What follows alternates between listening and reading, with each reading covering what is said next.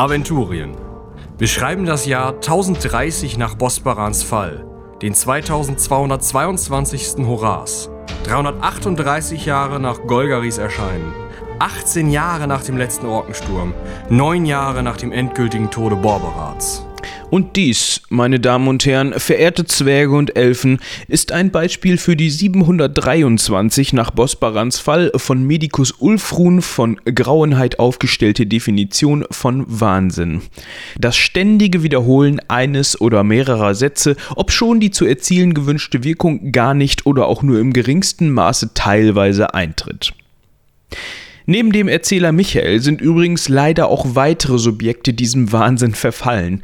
Als Beispiel mag ich anführen Victoria. Verflixt und zugenäht. Mein Name ist Binja Gamplev und das ist meine Katze Jinx. Patrick. Mein Name ist Jedan Fassbender und du verpisst dich jetzt von meiner Grenze. Robin.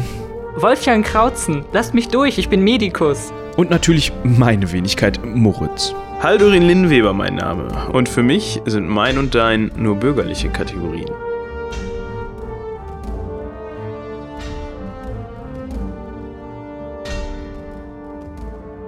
Die Zeugin ist entlassen. Als sie schon ziemlich weit weg ist, hört Binja ihre Stimme nochmal entweder im Kopf oder als also flüsternd. Das mag zwar nicht so aussehen, aber ich sollte da nochmal hin. Das dürfte sich diesen Prozess machen lassen. Kommt nochmal zu mir. Als dritter Zeuge wird aufgerufen, seine Durchlaucht. Der Markgraf des Weltlandes, der Herr von Reichsend, Erbgraf von Schwan, Gebieter über das Heerbanner Orkland Nord, Elwin von Schwanen. Hallo Elvin. Hallo. Äh, dachte, ich soll gegen Verbrecher aussagen. Nun, erzählt, es wurde ein untotes Ding von diesen Leuten, wahrscheinlich der Schlüssel zu dieser ganzen Sache, nach Reichsend gebracht. Äh, ja, ähm, also so ein Kopfding, das geredet hat. Und, ähm, ja, dann wurden wir von Orks belagert. Orks auch noch! Sie verbinden sich auch mit jedem Geschmeiß. Ein kleiner Einspruch an dieser Stelle, Elvin. Magst du kurz erwähnen, was unsere Rolle in diesem Ork-Konflikt war? Ähm, also, ihr, ihr, wart so ein bisschen in der Burg und dann, dann seid ihr durch so einen Tunnel gegangen und dann habt ihr den Kronrat eingesperrt. Das war gut, ja. Den Kronrat eingesperrt? Was ist denn mit den rechtmäßigen Herren dieser Burg passiert? Äh, ihr seid ja scheinbar noch nicht zuständig gewesen, äh, zuständig gewesen zu dem Zeitpunkt. Äh, junger Herr von Schwan. Ja, also die sind in ihren Tod geritten äh, bei einer Attacke gegen Oger. Das war nicht so gut. Ja, wir, die Stadt war kurz vor dem Niederfall. Die Ork-Armee hatte sie überrannt. Es war schrecklich. Also, verehrtes Gericht, verehrte Anwesende, ihr könnt es euch nicht vorstellen. Eine solche Belagerung habe ich noch nie erlebt. War auch meine erste Belagerung. Aber, ähm, und. Ja, hast du noch nie erlebt. Ja, und äh, dann haben wir im Auftrag des Kronrates haben wir, äh, des, des, Kriegsrates möchte ich dabei sagen, äh, haben wir Spezialaufträge angenommen. Ja, wir waren die geheime Eingreiftruppe, könnte man sagen, von Reichsend. Hinter den feindlichen Linien, was wir mit Erfolg zu Ende gebracht haben. Genau, wir haben Informationen Und gesammelt. Mit unserem Zutun haben wir es geschafft, diese Belagerung niederzuschlagen. Sonst hätte der hochwohlgeborene Herr von Schwanen heute gar kein Reichsend mehr, auf das er aufpassen könnte und in der, auf dessen Thron er sein hochwohlgeborenes Gesäß betten könnte. Genau, Elvin, erinnerst du dich, der, der Hofmagier, wir haben ihn doch äh, tatkräftig unterstützt. Ja, schon, ja. Ja. Der, der ist super, der Hesindian. Ich hoffe, der passt gut auf Hild auf. Ja, und. Hild? Ja, ich habe geheiratet. Wie alt bist Glückwunsch. du? 17 oder so. Glückwunsch. Glückwunsch, Elvin. Elvin. Und das ist jetzt äh, Frau von Schwan. Genau, ja. Äh, äh, ursprünglich Bommershusen oder sowas und jetzt von Schwan. Toll, oder? Also das hast du tut hier nichts zur Sache. Defin definitiv ein Was? Was? Ja, dann? Oloak? Ja, Entschuldigung. Berichtet, wie haben äh, diese hier, die dann den Kronrat an sich gerissen haben, die Stadt hinterlassen für euch als neuen Herrscher? Ja, erstmal von Orks unbesetzt. Ja, also, ähm, also war schon ein ziemliches Trümmerfeld. Ähm, Und wessen Schuld ist das? ja, die Orks. Und die Ogol, die von den Orks mitgebracht worden sind. Ja, die, die Oger waren auch da, ja. Ja. Also, Den wir uns entgegengestellt haben gegen diese Übermacht als, als tapfere Helden. Wir waren ja nur zu fünft, viert. Ja, und die Armee. Genau, die wir dann zeitweise befehligt haben. Die, ja, natürlich, die glorreiche Entsatzungsarmee. Äh, Ja, genau, die waren auch noch da, ja. So, und diesen Burschen habt ihr dann, nachdem ihr einen kompetenten Kronrat abgesetzt habt, auf den Thron gesetzt und der kommandiert jetzt eine Reichsfestung, die gegen Orks verteidigt werden muss, die ja auch noch... Entschuldigung, stellt ihr gerade auch einen eigenen Zeugen in Frage? Genau, das ist Elvin, äh, Herr von Schwanen. Also er, hat, er ist ein Kriegsheld. Er hat Orks besiegt im Zweikampf, möchte ich dabei sagen. Und Mit seinen er eigenen hat- Händen. mit seinen eigenen Händen Verwundete geheilt. Genau, er war äh, zeitweise im Lazarett, hat er tatkräftig mitgeholfen. Ja, ich kann nur die Namen mit den Handknochen nicht mehr. Aber, aber ansonsten, genau, ich bin ein Kriegsheld. Was hat diese Truppe denn getan, während sie unterwegs war, äh, Herr von Schwan? Könnte es nicht sein, dass Sie die Orks gerade erst mitgebracht haben, nur um dann geheim mit ihnen zu konferieren? Ja, wir hatten mal eben tausende von Orks im Schlepptau. Wie man das so macht. Außerdem hasse ich Orks. Er hasst Orks, Er aber hasst das ist Orks. sowas von. Äh, ja, aber weiß ich auch nicht. Aber, also, naja, jetzt wo ihr es sagt, also an dem Tag, wo die da waren, waren die Orks dann auch da. Ja, wir haben die auch getötet. Elvin. Elvin, sogar du weißt, dass ich Orks hasse. Und du warst die ganze Zeit bei uns, Elvin. Wie hätten wir denn da mit den Orks reden sollen? Ja, stimmt auch wieder. Ne, du hast ja eigentlich alles mitbekommen. Und du bist ja auch sehr aufmerksam. Aha. Du hast dich ja sogar noch an, an äh, Haldorins Puppenspiel erinnert. Ja, den, den Kohlkopf, den er dabei hat und mit dem er immer Bauchredner äh, gespielt hat. Zur Unterhaltung. Diesen, diesen kleinen runden Kohlkopf. Wie hat er ihn genannt? Äh, ach, er hat ihn Urgo genannt. Ja, richtig. Gleich sagen die mir, dass ich das nachmachen soll. Das kann ich nicht. Äh, ja, also an Urgo kann ich mich auch erinnern. Das war so ein kleiner Kopf, genau. Genau. Ein Kohlkopf. Genau, ein Kohlkopf. Ja, Elvin, richtig. Und, und dann äh, hast du uns ja tatkräftig bei unseren Heldentaten auch unterstützt. Ja, genau. Genau, und am Ein Ende. Kohlkopf, also. Ja, genau, und am Ende sind wir. Gerade war es doch noch ein Schrumpfkopf. Sie Kohlkopf, haben behauptet, es wäre ein Schrumpfkopf. Also ein Kohlkopf, der kann auch schon mal ziemlich schrumpelig aussehen, wenn man den etwas länger dabei hat. Oh ja, und schwarz werden kann der auch. Ja, weil ich weiß auch nicht, was die, diese Frau Dinkelkorn da meint gesehen zu haben, aber das wir hatten halt diesen Kopf dabei. Man muss ja auch mal ein bisschen sich unterhalten. Also, es ist ja lange Reisen, ihr kennt das. Und Wir haben hier zwei Zeugen, die sagen, dass es ein Schrumpfkopf war und ihr Sekunde, redet. eine, eine, eine ein Zeuge Zeuge. habt ihr. Herr Schwan hat Eine gerade mit eigenen Worten gesagt, eine dass es sich um betrunkene handelt. Aber der Herr Graf von und zu, äh, Schwanen und Reichsend und, und Orkenlande und was ihr da gerade alles erzählt habt, ähm, Steht Aussage gegen Aussage gegen, gegen Aussage. Ihr Also- dreht allen Leuten das Wort im Munde um. Diese, Das haben wir vielleicht Wir? von euch gelernt. diese Gruppe ist nicht vertrauenswürdig. Das hatten wir bereits. Ihr wiederholt euch. euch gehen die Argumente aus, mein Lieber. Komm, rufen Sie den nächsten Zeugen herein. Danke, Elvin. War schön, dich wiederzusehen. Wir reden nachher, ja? Ja. Er geht jetzt halt auch. Ja, wenn die sagen, dass das richtig ist, dann mache ich das. Jetzt steigt ein recht wölfisches Grinsen auf dem Gesicht von diesem Avesander auf, was ihr so gar nicht mehr hättet, erwartet hättet, weil der Eigentlich nichts mehr zu lachen hat. eigentlich ja schon ziemlich an der Wand gespielt wirkt. Schrumpfkopf, äh, Kohlkopf. Mm.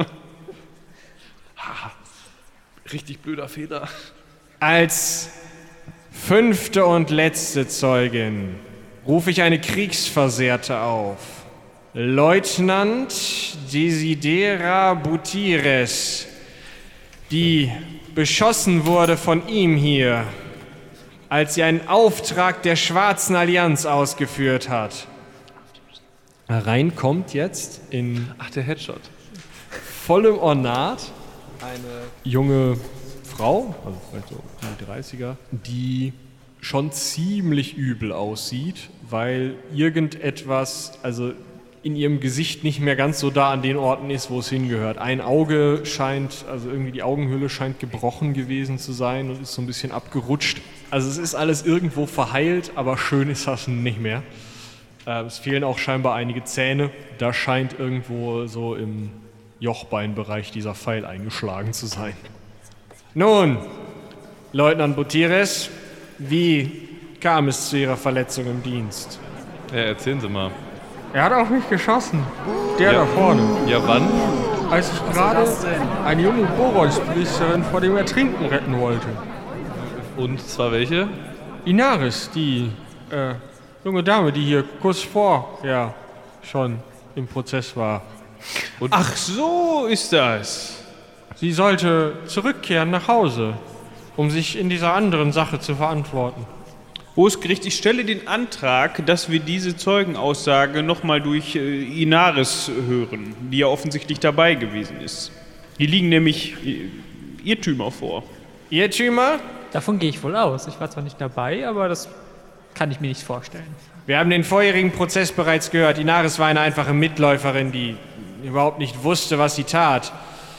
Und in dem anderen Prozess kristallisiert sich gerade heraus, dass sie sogar den Finger aus den Trollzacken gar nicht gefunden hat, so wie sie es berichtet hat und wofür sie lange gerühmt wurde. Hat uns dazu irgendwer befragt? Wir waren immerhin dabei. Da mit eurem Leumund? Aber äh, warum, soll, warum soll ich denn auf, auf Sie geschossen haben? Nun, weil ihr dieses Mädchen wieder haben wolltet, warum auch immer. Wahrscheinlich wolltet ihr sie entführen, um eure, eure Rituale mit ihr durchzuführen, um irgendwelche Untoten zu erwecken oder sonst etwas. Aber war sie, Moment, äh, ich war ja wie gesagt nicht dabei, erklärt mir das. War sie nicht eine Priesterin des Boron?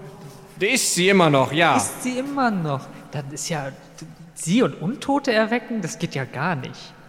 Nun, vielleicht wolltet ihr sie umbringen, opfern oder sonst etwas mit ihr tun. Vielleicht waren aber meine verehrten Freunde auch einfach auf einer Mission, ähm, sich gegen das Untote zu stellen. Mit Hilfe einer Boronspriesterin. Also, ich hätte da nochmal eine Frage. Eure Aussage, die ihr da gerade von euch gegeben habt, wir wollten sie umbringen, äh, entführen, äh, Rituale mit ihr durchführen, wie auch immer. Würdet ihr mir zustimmen, dass, dass Inaris vorher einige Zeit in unserer Gesellschaft verbracht hat? Und nachher, ihr habt sie ja schließlich entführt. Auch wenn das so wäre. Wir tun jetzt mal so, als wäre das so. Hätten wir dann nicht alle Zeit der Welt gehabt, schon vorher sie umzubringen oder Experimente mit ihr zu machen? Rituale, was auch immer ihr von euch gegeben habt, mit ihr zu machen? Also für mich sah sie, gut, ich habe sie jetzt länger nicht gesehen, aber ihr müsst sie ja noch kürzlich gesehen haben. Und auch die Zuschauer hier im versammelten Rund. Also ich würde sagen, sie hat einen sehr unversehrten Eindruck gemacht. Wer weiß, was ihr mit ihr gemacht habt. Außerdem war sie zuvor noch unter der Obhut unserer hier verletzten Soldatin, die ihr verletzt habt. Das finden die Leute übrigens echt nicht cool, da auf ihre Leute zu schießen. Ich würde eher die Behauptung aufstellen, dass Frau Botiris hier Inaris gegen ihren Willen verschleppen wollte. Das, was uns eigentlich vorgeworfen wurde. Und sich kriegerisch uns gegenüber verhalten hat. Ich habe hier nur Befehle befolgt. Das ja Befehle nicht uns- zur Sache. Befehle uns zu töten, gegen die wir uns gewehrt haben. Äh, was man uns ja wohl nicht zum, zur Anklage las- lasten kann. Nun, diese Befehle scheinen ja Hand und Fuß gehabt zu haben, wenn ich diesen Prozess hier so sehe. Man hätte euch schon damals töten sollen, noch bevor ihr die Chance hattet, diesen Sturm zu öffnen. Wisst ihr, gegen wie viele Untote ich schon kämpfen musste jetzt? Ihr könnt froh sein, dass ihr nach meinen Schießkünsten überhaupt noch Hand und Fuß habt. Ihr gebt also da zu, dass ihr unbescholtene Bürger ohne Prozess einfach so dem Tode, Tode überur überurteilen möchtet. Seerecht, ich war Kommandantin. Aufgrund von welcher Basis? Ich habe Befehle bekommen. Und wer hat euch die erteilt? Der Kapitän des Schiffs. Und für wen arbeitet der? Nur für die Schwarze Allianz. Und die wird befehligt von, Al-Anfa. Zu denen auch unser werter Ankläger hier gehört, richtig? Er ist Bewohner der Stadt, ja. Worauf wollt ihr hinaus? Nun, das heißt doch im Endeffekt, hat er mit dazu beigetragen, die arme Inaris da auf diesen äh, Pfad zu geben, von dem wir sie, äh, oder die anderen sie entreißen mussten. Ihr klagt also die ganze Stadt an. So weit würde ich jetzt nicht gehen, aber zumindest doch äh, euch.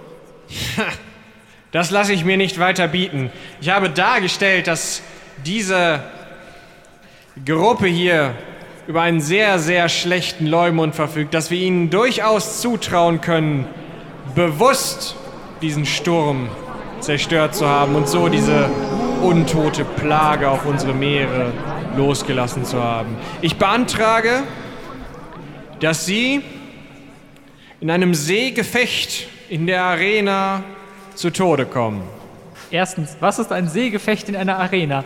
Zweitens, sind das doch alles nur Spekulationen. Ich habe diesen Sturm nie gesehen. Zeigt mir doch mal diesen Sturm, um den es da geht. Also ich würde ja gerne schon gegen diese Kommandantin da in einem Seegefecht antreten. Also, werter Herr Vorsprecher, ich hab's nicht so mit Namen. Wie heißt ihr noch gleich mit Nachnamen? Alexander Malagrei, mein Name. Herr Malagrei, Sie haben diverse Zeugen aufgerufen. Und wenn ich mich recht entsinne, nachdem wir mit der Befragung Ihrer Zeugen fertig waren, haben sich alle Aussagen, die zu euren Gunsten getroffen werden sollten, als haltlos erwiesen. Ich zähle nochmal auf. Ihr habt ein untotes Objekt mit euch geführt. Ihr habt Ein Einen Kohlkorb. Kohlkopf. Das wurde nie genau anders bewiesen. Dann beweist es mir anders. Ich lasse euch einen Kohlkopf besorgen. Wir haben die Aussage Das war eines ein ganz Adligen, besonderer Kohlkopf. des Herr von Schwanen. Reicht euch dies nicht? Dessen Selbstverständlich Aussage, nicht. Ihr habt doch dieses Jüngchen gesehen. dessen Aussage gegen das Wort einer völlig verängstigten und wahrscheinlich betrunkenen Schankmaid steht, die allein schon durch die große Anzahl der Zuschauer hier so beeinflusst ist, dass man ihre Aussage, dass ihre Aussage ebenfalls nicht viel mehr wert ist als der von euch zitierte Dreck unter den Stiefeln eurer Wachen. So, wollen wir weitermachen? Gut, also wir haben hier die Aussage eines inkompetenten Jungen, der euch alles nach dem Mund plappert. Nun wollt ihr jetzt das Alter von unserem Zeugen etwa als Grund äh, belegen, warum er nicht vertrauenswürdig ist? Er ist offensichtlich alt genug, um Eine ganze Reichsstadt zu führen. ein Graf zu sein. eine Frau zu haben. Und, wenn ich mich da recht erinnere, äh, ihr habt doch selbst einen Schützling in einem Prozess aussagen lassen gegen Inaris erst letzte Woche. Er war auch nicht viel älter, er war jünger. Zu dem nächsten Zeugen.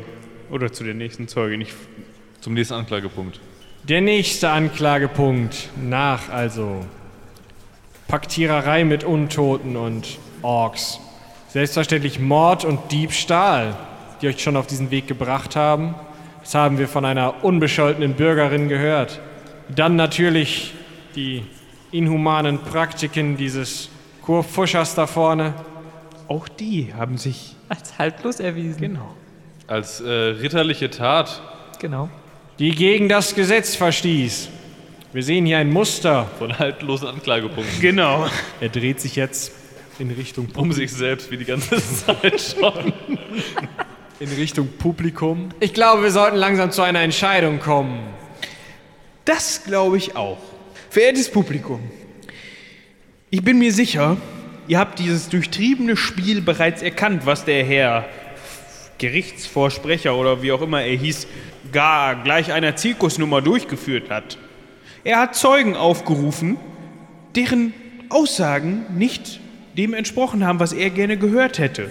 Und so versucht er ihnen das Wort im Mund umzudrehen, was er uns wiederum vorwirft. Genau, und wenn ich mal äh, auf den Punkt bringen darf, was denn überhaupt hinter unseren Abenteuern steckte. Wir haben euch den Finger wiedergebracht, dieses edle Artefakt der Boronskirche, das wäre nicht hier ohne uns. Wir haben ähm, scheinbar einen Mörder gerichtet im Rahmen des Gesetzes, der schändlichst drei Menschen umgebracht hat. Wir haben eine Stadt befreit von Orks, wir haben äh, einen, einen armen Wirt, die Geschichte hat, er, hat sie gar nicht erzählt, die Frau äh, Xenophera, einen armen Wirt befreit, der in seiner eigenen Herberge gefangen war. Wir haben äh, eine schändliche Hexe besiegt. Auch das will nicht unerwähnt bleiben. Wir haben ein, arme, eingekerkerte, kranke, Aussätzige, nicht Richtig. wir, aber unser, wie ihn, ihr ihn eben als Kopf der Bande bezeichnet hat, unser äh, werter Herr Krautson, äh, hat äh, Aussätzige geheilt. Wir haben ein Dorf befreit. Der Herr Zeuge, den sehe ich hier nirgends. Welchen Zeugen hättet ihr denn gerne noch gesehen, um eure Untaten weiter auszuschmücken?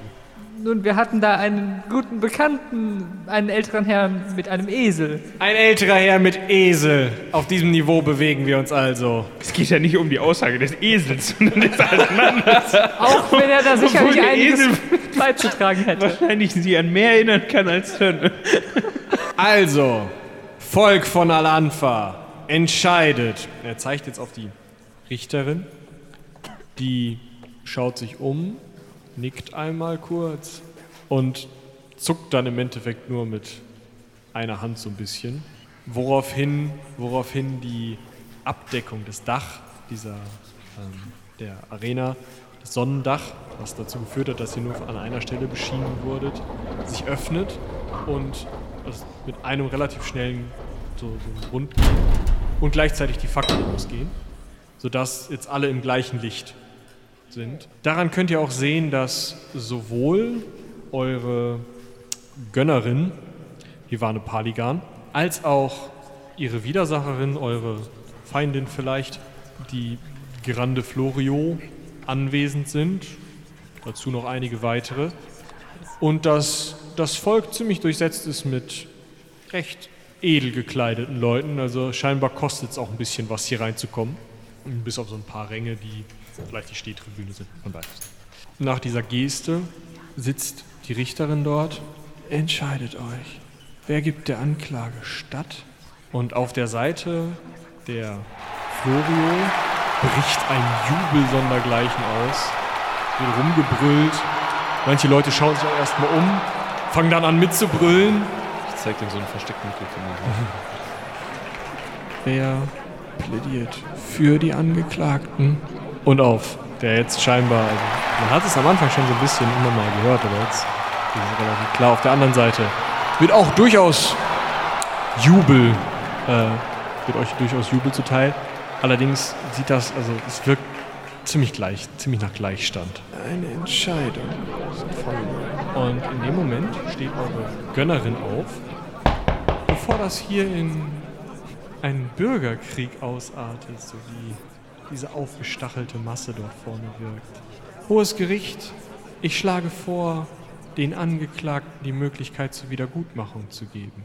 Statt sie als Spektakel für die Massen zu Tode kämpfen zu lassen, gebt ihnen doch ein Schiff und lasst sie auf die Inseln fahren, um diesen Sturm wieder einzuschalten. Sollten sie nicht in der Lage dazu sein, ist ja bewiesen, dass sie unschuldig sind, dann können sie ziehen. Und wenn wir den Sturm wieder anschalten, dann kommen wir zurück und kämpfen dann hier in der Arena zu Tode? Nein, dann sind wir Helden, weil wir die Plage beseitigt haben, die über die Meere fährt. Also Win-Win. Oluak. Ge gewonnen und gewonnen. La lass die Frau mal machen, Haldorin. Die Richterin schaut ein bisschen und die ähm, andere Seite ist schon so drauf und dran, aufzustehen und die Messer zu ziehen. Also es wirkt irgendwie sehr, sehr abgekatert, das Ganze. Dann seht ihr aber, wie die eure Gegnerin sozusagen, die Grande Florio, auch nur so mit drei Fingern abwinkt. Es beruhigt sich auf der anderen Seite. Ein akzeptabler Vorschlag. Und in der Mitte vor euch steht der Avesander so. Hä? Dann sei es so. Ihr werdet aus der Arena geführt und direkt unten trifft Inaris auf euch, die scheinbar von hinter irgendwelchen Katakomben sonst wie was zugeguckt hat. Na, das ist doch besser gelaufen, als wir dachten. Wisst ihr, wie viel Bestechungsgeld in die Verhandlung geflossen ist? Wahrscheinlich von beiden Seiten. Du bist jetzt mal ganz ruhig, ja? Ich muss mich so konzentrieren, dass mir nicht die Hand ausrutscht. Ich sag's, wegen dir sitzen wir hier in diesem Schlamassel überhaupt. Aber du wolltest doch sowieso noch zurück und mit dem diskutieren über deinen Seetang. Da hat sie recht. Haldorin. Aber nicht mit einer. Armee, die wir bekommen? Mit einem Schiff? Ja, von der Armee hat sie nichts gesagt. Aber ein Schiff. Aber die Erwartungshaltung.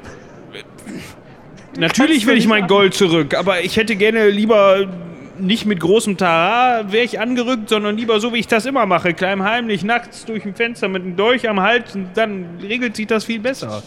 Vielleicht reden wir darüber, wenn wir aus der Arena raus sind. Aber Ja. Hallo Inaris. ja, hallo Inaris. Hallo. Wie gesagt, das ist doch echt super gelaufen für Ausländer. Ach so. Für Ausländer. Ja, die werden sonst eigentlich meistens direkt, also wir lassen das mit der Verhandlung. Das große Tramtam war, glaube ich, nur dafür da, dass, dass irgendwie es aussieht, als, als würde was gemacht. Wie das immer so ist. Aber äh, ja, das heißt, wir machen jetzt was? Wir müssen jetzt diesen Sturm wieder anmachen? Ja, Ja, probieren wir mal, ne? Also, Ich muss da mal was lesen gehen. Okay. Ich hätte da noch ein Anliegen. ja, Ich will meinen scheiß Mantel zurückhaben. ja. Äh, der liegt bestimmt noch auf der Insel, oder? Und meinen Hammer. Den hat dieser Scherzkeks da vorne. Avesander. Ja, äh, ich, ich werde mal fragen, was, was sich da machen lässt mit euren Sachen. Aber wie zur Hölle sollen wir denn einen Sturm wieder an? Binja, weißt du, wie wir einen Sturm wieder anmachen? Nein, aber ich habe noch einen Termin. Wieso hast du jetzt einen Termin? Ah, Meine Güte. Gut, was machen wir dann? Das, was wir immer machen. Guter Plan.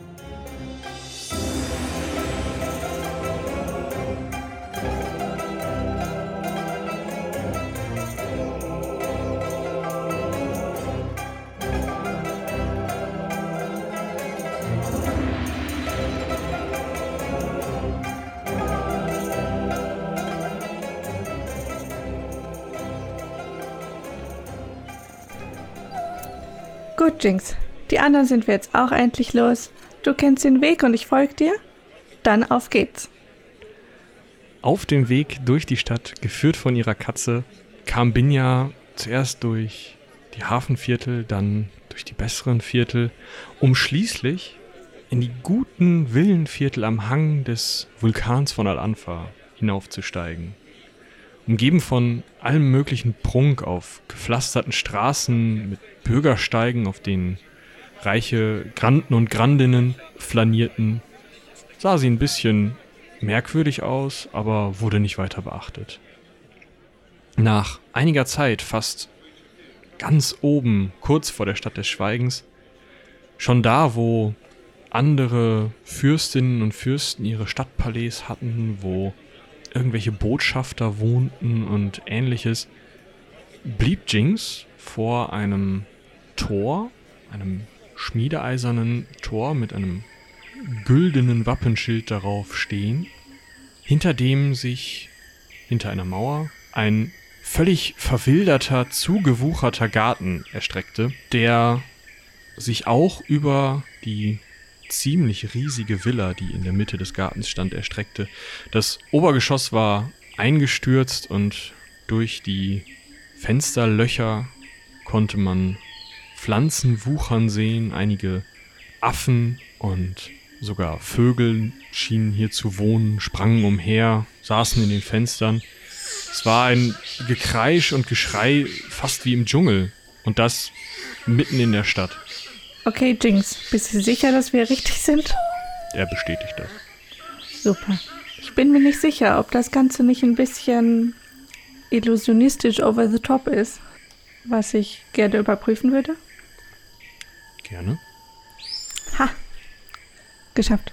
Du siehst, dass vom Garten vor dem Haus eine magische Aura ausgeht, aber es wirkt nicht so, als wäre da irgendwie eine Illusion oder sowas, sondern es wirkt mehr, als wäre auf dem Boden, vielleicht im Boden oder so, irgendetwas magisch.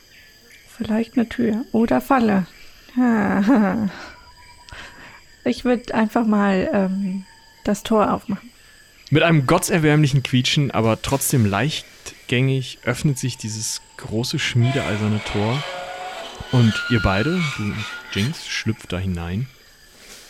Es ist, wie gesagt, fast Dschungel. Gut, ich mache die Tür hinter mir wieder zu, das ist höflich. Ähm, und dann würde ich mal vorsichtig näher zu dem merkwürdig schimmernden Fleck auf dem Boden gehen. Das ist tatsächlich ziemlich viel. Also 10 Meter Breite vor dem Haus. Das Haus hat vielleicht 15 Meter Breite und eine Tiefe von auch 8 Metern, die mal stärker, mal weniger stark schimmert. Okay. Aber es ist auf dem Boden, nicht ähm, in der Luft. Es ist nicht in der Luft, es ist eher so auf dem Boden und teilweise darunter. Kann ich es anfassen? Also wenn ich den Boden ganz vorsichtig berühre, der schimmert. Das, also du hast kein Gespür von irgendwie, dass irgendwas britzeln würde oder so, Hm. sondern ja, du hast eher das Gefühl, dass du noch gar nicht, noch gar nicht so richtig drankommst. Also dass da irgendwie das unter der Erde ist vielleicht. Aha, aha. Ja, ich habe jetzt keinen, äh, wie auch immer gearteten Klappspaten dabei. Manche Leute klopfen. ne? Ich klopfe jetzt mal auf die Erde. ja, du klopfst in diesen etwas feuchten Boden und du siehst, dass sich einer der etwas stärkeren Flecken ein bisschen bewegt in Richtung einer Ecke dieses Feldes, und zwar der vorderen linken Ecke dieses Feldes, in dem überall irgendwie Magie herrscht. Dann gehe ich da auch mal hin. Mach mal eine Sinnenschärfeprobe. Okay, gerade so. Du bemerkst noch ganz knapp, gerade rechtzeitig, dass sich vor deinen nackten Füßen der Boden auftut. Scheinbar war das. hm, Also ist da eine, eine Platte irgendwie, die sich zur also etwas nach unten schiebt und dann zur Seite. Steinerne Platte, auf der aber Erde liegt. Und vor dir fährt relativ langsam, also in dem Moment, wo die Platte zur Seite geht, siehst du schon so ein bisschen so schütteres Haar. Langsam eine ja, Person will man da fast nicht mehr sagen. Also es sind die Überreste einer Person. Nach oben auf einer 2x2 Meter großen Platte, die sich eben als Aufzug herausstellt. Und dieser Zombie hat aber ein unfassbar feines Livret an. Also ein, goldene, ein goldenes Wams, ähm, darunter eine, ein bauschiges blaues Seidenhemd, eine feine Pluderhose, feinste Schuhe aus feinem Leder und auch Handschuhe, die aber teilweise auch leer zu sein scheinen, also irgendwie fehlen dem Finger. Und die Augen sind komplett milchig, der scheint also schon ein bisschen länger hier zu stehen. Und mit so einem zeigt er dir dich, so- also zeigt er auf den Boden vor sich, neben sich, so im Sinne von treten Sie hier hin. Okay, ich bin etwas skeptisch, aber äh, ich habe ja meinen Stock und Jinx dabei. Also ähm, trete ich auf den Aufzug und lass mich ähm, dann nach unten bringen. Ja, der Zombie stapft zweimal, langsamer als man es vielleicht erwarten würde, mit dem Fuß auf. Ein Wunder, Platte. dass er nicht umfällt dabei. Tatsächlich. Und die Platte fängt langsam an, wieder herabzusinken. Und neben einem recht widerlichen Geruch nach Tod und Verwesung schiebt sich so langsam eine Höhle in dein Sichtfeld, die scheinbar teilweise natürlich, teilweise aus dem Fels getrieben ein ein ganzes Labor beherbergt. Wie gesagt, also 8 mal 10 Meter, an manchen Stellen ein bisschen mehr, an manchen Stellen ein bisschen weniger. Es sind keine geraden Wände. Und dieses ganze Labor ist voll mit allem möglichen nekromantischen Zeug. Also da steht ein Skelett, was so ein Buch hält und sich so zusammenkrümmt, damit man dann halt vernünftig lesen kann. An einer Stelle, in einer anderen Stelle ist ein Gerüst mit ähm, so einem ja, Gestell, wo man Teile irgendwie dran machen kann, sodass man ein über vier Meter großes Ding zusammenschrauben kann, kann, um das dann vielleicht zu erwecken oder was auch immer. In der Mitte sind zwei Sektionstische mit Leichen drauf und Abfluss, aber die Leichen sehen auch schon längst nicht mehr so gut aus. Es hätte da länger keiner mehr dran gearbeitet. Und du fährst halt in einer Ecke runter und merkst, wenn du dich so umguckst, dass du eben nicht runterfährst, wie man das vielleicht erwarten würde, so an einem Seilzug oder so, sondern dass da einfach ein Loch im Boden ist, in dem ein Skelett, also Skelettbeine stehen, die einfach immer am Knie nochmal einen, Oberschenkel bekommen haben. So, also dass das halt einfach ziemlich lange faltbare Beine sind, die dieses, diese Platte halten. Ja, an, in einer Leseecke sozusagen steht an einem relativ großen Arbeitstisch, die dich eingeladen hat, nämlich Xenophera Salpicon. Und füttert gerade einen Raben, der auch nicht mehr ganz so gesund aussieht. Und der frisst kleine Insektenstückchen irgendwie und nimmt die zu sich und krächzt immer mal wieder. Aber dieses Krächzen ist nicht mehr so, wie es vielleicht bei einem Raben wäre, wenn der noch ganz frisch wäre. Also irgendwas ist da schon ein bisschen hin. Ja, ich, äh, ich verziehe mein Gesicht, weil Nekromantie ist dann auch äh, unter Hexen, glaube ich, nicht ähm, unbedingt die angesehenste Richtung. Aber ich denke mir so bei mir, dass das vermutlich äh, im Moment ganz äh, nützlich sein könnte. Ah. Frau Gamplev. Und Jinx. Gut, dass du sie hergebracht hast. Hereinspazieren. Frau Salpikon, vielen lieben Dank für Ihre Einladung. Ich habe halt eben den besten Kater. Ja. Wenn Sie ihn länger behalten wollen, als die Biologie zulässt, melden Sie sich. Bestimmt. Sie wollen jetzt ein, äh, eine Expedition auf diese Inseln starten? Ich hätte da ein Angebot. Ein Angebot. Nun, Sie erinnern sich doch bestimmt an den einen oder anderen blauen Stein, der zu Staub zerfiel. Da haben Sie recht. Meine Erinnerungen sind vortrefflich. Ich könnte Ihnen einige Informationen darüber geben, wenn Sie etwas für mich tun. Was wollen Sie als Gegenleistung? Nun, wie Sie vielleicht wissen, experimentiere ich mit diesem und jenem, um den Tod zu überlisten. Das kann man so nennen. Ja, funktioniert recht gut. Sehen Sie, Garcia hier vorne dient diesem Gebäude jetzt schon seit 220 Jahren. Sie zeigt so auf diesen livrierten. Schön. Sogar Bewusstseinsteile haben sich noch erhalten. Haben Sie gemerkt, wie er zuvorkommend war? Das ist ein großer Schritt. Wow. Nun, für meine Forschungen wäre einer dieser Steine oder vielleicht auch sein Pulver äußerst hilfreich. Okay. Wäre es Okay. vielleicht möglich, wenn Sie mir zukommen lassen würden? Ich könnte Ihnen einige Informationen geben, die Ihnen bestimmt helfen werden. Wir können bestimmt sehen, was sich da machen lässt. Sehr gut. Nun haben Sie etwas zu schreiben oder wollen Sie etwas von mir? Es könnte hilfreich sein, sich das hier genau zu merken. Ich habe nämlich Forschungen über diese Steine angestellt. Etwas davon kann ich Ihnen jetzt schon zukommen lassen. Schreibzeug habe ich bei mir.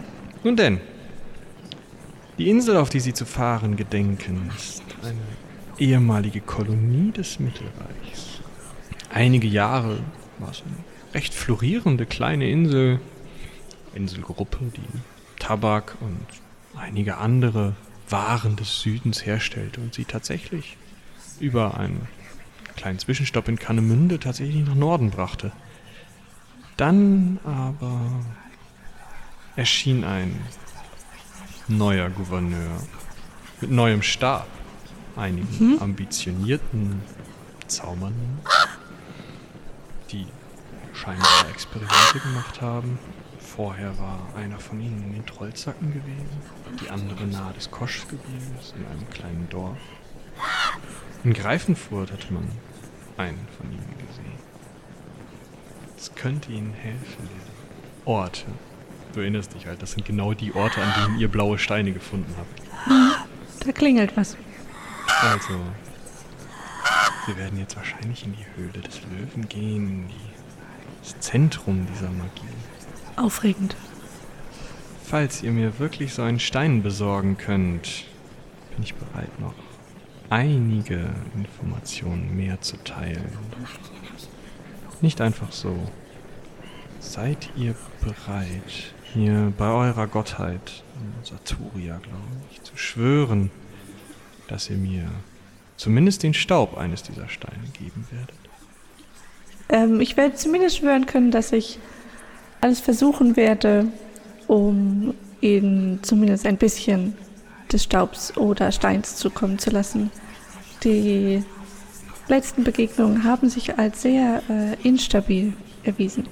Oh, ich weiß, ich habe bereits versucht, einen anderen Stein wieder in seine ursprüngliche Form zurückzubringen. Doch mein Stümper von Lehrling hat es verbockt. Kommt her. Ich habe hier bestimmt noch irgendein Hexenwerk, auf das ihr schwören könnt. Und sie geht so durch ähm, ihre Bücher, alle möglichen, wirklich, also ziemlich, ziemlich illustre Bibliothek, gerade mit Büchern, die du eher so äh, aus Erzählungen kennst oder vielleicht als verboten oder was in die Richtung, also alles irgendwie nicht so.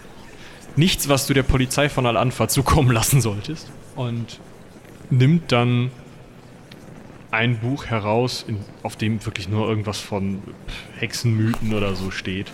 So ein dicker Foliant. Knallt ihn vor sich auf dem Tisch, woraufhin der Rabe so ein bisschen protestiert. Ah ja, das wird wohl genügen müssen. Nun denn? Ich lege meine Hand auf das Buch. Jinx springt auf meine Schulter.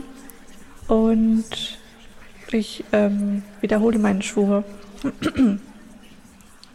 Ich, Binja Gumplev, schwöre, dass ich einiges versuchen werde, um zumindest einen Teil des Staubs oder Steins an Xenophera salficon übermitteln zu können. Das klingt gut. Das müsste reichen. Hm. Sie nimmt das Buch zurück. Naja, besser als nichts. Und wenn ihr gar nicht zurückkommt, dann habe ich auch nichts davon. Außerdem habt ihr mir meinen unfähigen Lehrling gegeben. Zumindest zum Auskehren kann man gebraucht werden. Also dann, es gibt insgesamt sieben Steine. Sieben. Insgesamt sieben. Das habe ich herausgefunden. Ich weiß nicht, ich habe einen zerstörten akquirieren können. Wie viele ihr habt, weiß ich nicht, aber der Rest muss auf dieser Insel sein. Der Gouverneur dieser Insel war ein Graf. Nach dem Krieg wurde er auf die Insel kommandiert, hatte gar keine Zeit mehr, zu seinem Schloss zurückzukehren und ist direkt mit seinen Adjutanten, die er im Krieg kennengelernt hatte, diesen beiden, einer Objektmagierin und, und jemandem von meiner Zunft, direkt nach Süden gegangen. Scheinbar hat irgendwas, wahrscheinlich eure Aktionen in den Trollzacken, sie erweckt, obwohl sie jahrhundertelang geschlafen haben. Denn nur einen Monat und einen Tag, nachdem der Graf dort unten ankam, verschwanden die Inseln.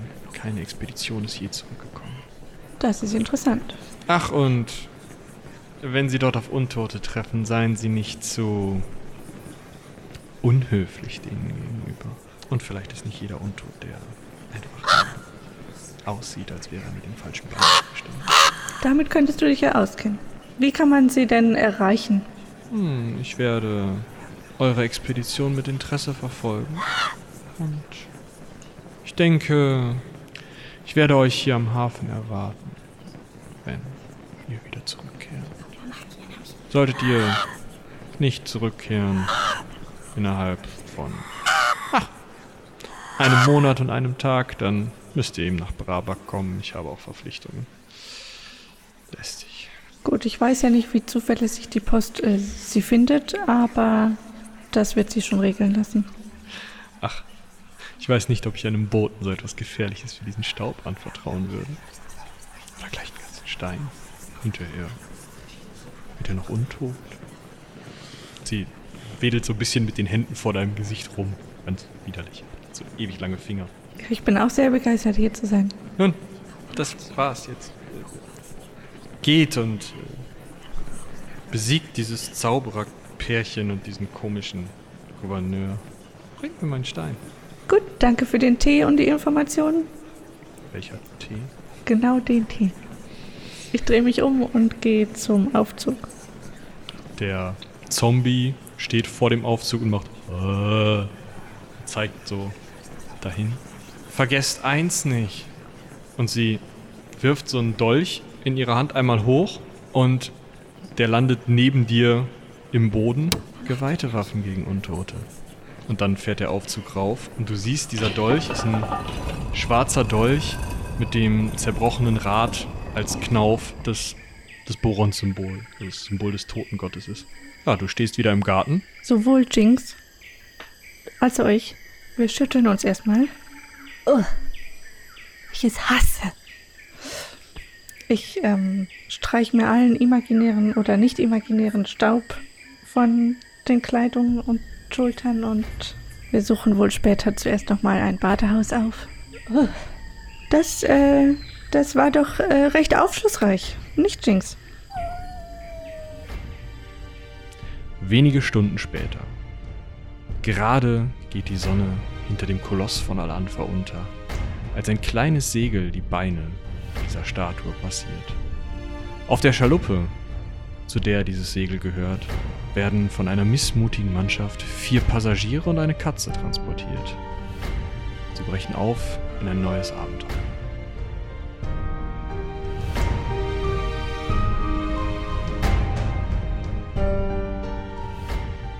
Es ist ja ein geradezu filmisches Ende jetzt. In Staffel 9 geht's spannend weiter. Allerdings müssen wir da nochmal ein bisschen schauen, denn ihr werdet alle die Nachrichten gelesen haben. Wir werden nicht wieder monatelang Pause machen, sondern sind gerade dabei, es irgendwie technisch möglich zu machen, dass ihr weiterhin das Heldenpicknick hören könnt. An dieser Stelle auf jeden Fall nochmal vielen, vielen, vielen, vielen Dank dafür, dass ihr uns bei Patreon und Steady unterstützt, denn dadurch haben wir die Möglichkeit, die ganze Technik zu kaufen, die Lizenzen zu kaufen, die wir jetzt äh, an Programmen und auch eben wirklich physischer Technik brauchen, um diese Aufnahmen zu machen.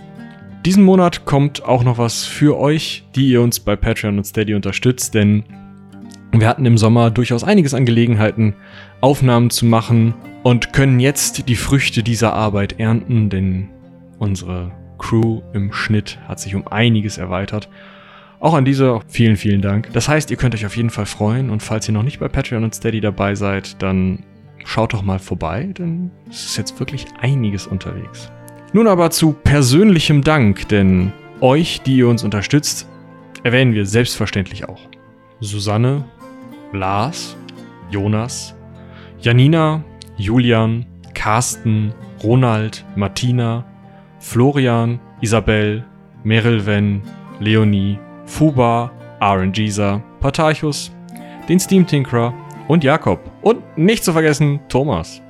Und als kleinen Rauschmeißer, als Ende sozusagen, möchte ich auf jeden Fall darauf hinweisen, dass ihr unbedingt nochmal an den Anfang vom Feed scrollen solltet, denn vor zwei Wochen kam ja unsere Sonderfolge Binyara raus. Unsere Folge 0 oder minus 1 oder Folge für ganz vorne im Feed oder wie auch immer ihr es nennen wollt. Unser Einstieg also, wo wir mal so richtig auf die Kacke gehauen haben und in vier Minuten euch zeigen, was wir alles mittlerweile hörspieltechnisch drauf haben. Hört da rein, hört das auf jeden Fall mit Kopfhörern, denn ihr werdet so viel mehr mitbekommen. Ihr könnt so viele Kleinigkeiten raushören. Das ist super spannend und ähm, ja, lasst uns auf jeden Fall gerne Feedback zur ganzen Staffel, wie immer, da an heldenpicknicker.seitenwälzer.de, bei Twitter und so weiter. Ihr kennt das Gelaber. Und lasst uns auch bitte, bitte Feedback zu Binyara da, denn die Folge war wirklich Aufwand und wir sind sehr stolz darauf und würden gerne, gerne wissen, was ihr davon haltet. Auch, was ihr noch konstruktiverweise verbessern wollen würdet, denn vielleicht haben wir irgendwas überhört oder übersehen und dann möchten wir es beim nächsten Mal besser machen. Bis dahin seien die Zwölfe mit euch. Ein Moment, ganz am Ende sind wir noch nicht. Einen ganz besonderen Dank müssen wir nämlich noch aussprechen. Und zwar an Julian Mann. Er ist unser Komponist beim Klappkatapult. Ihr kennt ihn vielleicht von den magischen Reisen des Herrn Alexander oder dem Hörspiel-Podcast Die Diesseitigen oder von unserer neuen Heldenpicknick Folge 0 Binyara Und er war so freundlich, dass er uns ein neues Heldenpicknick-Theme komponiert und arrangiert hat. Das Intro davon habt ihr gerade schon kurz gehört. Ganz am Ende, ihr könnt ja mal schauen, ob ihr es erkannt habt. Das eigentliche Intro wird dann Staffel 9 einleiten. Wir freuen uns riesig und müssen das an dieser Stelle nochmal erwähnen. Damit sind wir jetzt auch wirklich am Ende. Macht's gut, seien die Zwölfe mit euch.